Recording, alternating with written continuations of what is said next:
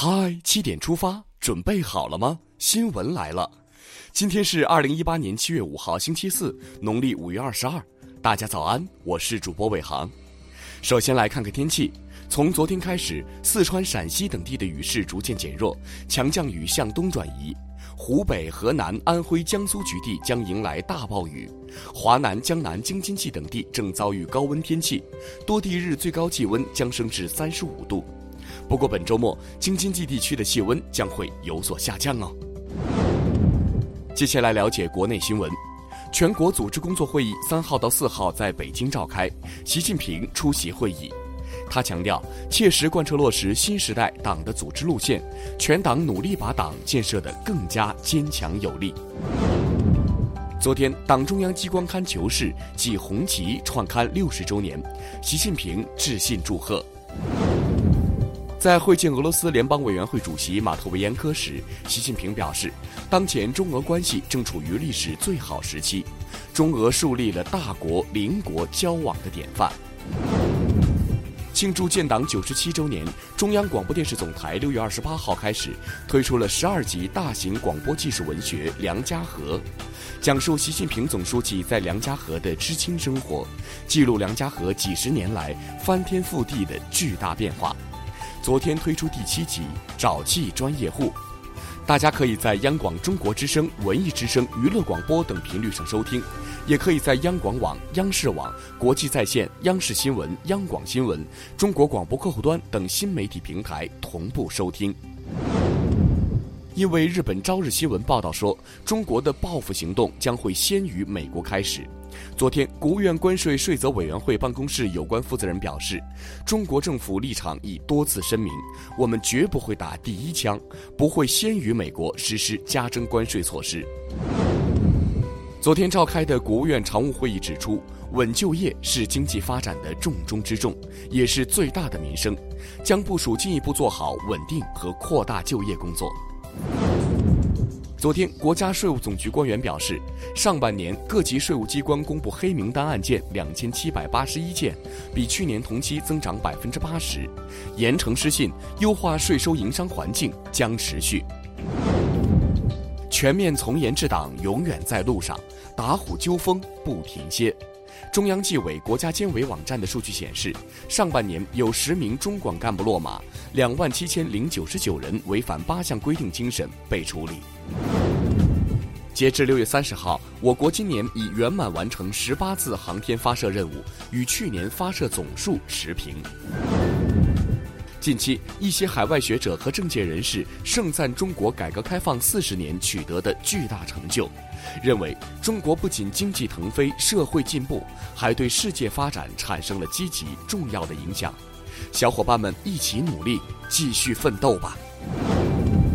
为促进中外合作办学内涵发展提质增效，教育部最近依法终止了二百三十四个本科以上中外合作办学机构和项目。截至二零一八年六月，本科以上中外合作办学机构和项目共一千零九十个。同样得到进一步规范的，还有涉案文物的鉴定评估程序。最近，国家文物局、最高人民法院、最高人民检察院、公安部、海关总署联合印发《涉案文物鉴定评估管理办法》，为依法打击文物违法犯罪活动提供支持和帮助。现在，我们把目光转向国际。昨天上午，韩朝山林合作小组会谈在韩朝边境板门店韩方一侧的和平之家举行，双方各派出三名代表出席。据报道，双方将通盘讨论山林合作，争取形成具体方案。到底会产生哪些合作成果？我们拭目以待吧。需要观望的还有马来西亚前总理纳吉布的案件。七月三号，马政府发表声明，宣布前总理纳吉布被捕。昨天，纳吉布在吉隆坡出庭受审，面临四项指控，涉嫌贪污和三项背信罪。如果定罪，纳吉布最高将被判处二十年监禁。不过，他否认自己有罪。昨天，第四十二届世界遗产大会在巴林首都麦纳麦闭幕，会议共审议通过了十九处新的世界遗产地。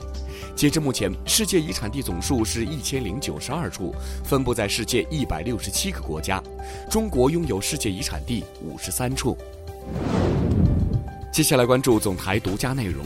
进入七月，二零一八年过去一半，上半年我国经济运行基本平稳，就业、物价、收入等与民生相关的经济指标延续了向好态势。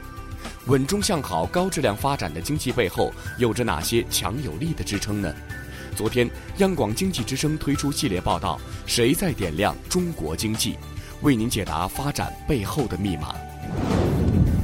再来关注一组资讯：吉林油田实施二氧化碳补给、埋存与提高采收率项目，截至六月底，今年共埋存二氧化碳七十五万吨，驱油七千吨。项目启动四年多来，累计补给埋存二氧化碳一百七十万吨，增产原油七十多万吨。看来，环保生产、绿色发展能变上天为害为入地为宝呀。国家药监局官网发布消息，修订了清开灵注射剂和注射用益气复脉冻干说明书，其中清开灵注射剂年销售收入过亿元。在说明书用药禁忌当中，明确规定新生儿、婴幼儿、孕妇禁用，大家在使用的时候可得注意了。拔河比赛的规则可能被修改。国家体育总局最近表示，将组织专家进行研讨，对现行拔河规则进行修订，增加参赛人员年龄限制的条款。据说规则修订后将在下半年正式实施。昨天，北京市文物局局长表示，北京中轴线申遗目前确定了天安门、永定门、先农坛、天坛等十四处遗产点，力争在二零三零年基本达到申遗要求，确保到二零三五年内实现申遗目标。昨天，雄安新区管委会开展河北雄安新区启动区城市设计方案征集活动，对国内外知名设计专家领衔的主创团队和机构发出了邀请。最后是每日一席话：为政以德，譬如北辰，居其所而众星拱之。二零零六年二月十七号，习近平在《之江新语·多读书，修正德》一文中，引用了“为政以德，譬如北辰，居其所而众星拱之”。习近平强调，要不断加强党员领导干部的思想道德修养和党性修养，常修为政之德，常思贪欲之害，常怀律己之心。自觉做到为政以德、为政以廉、为政以民。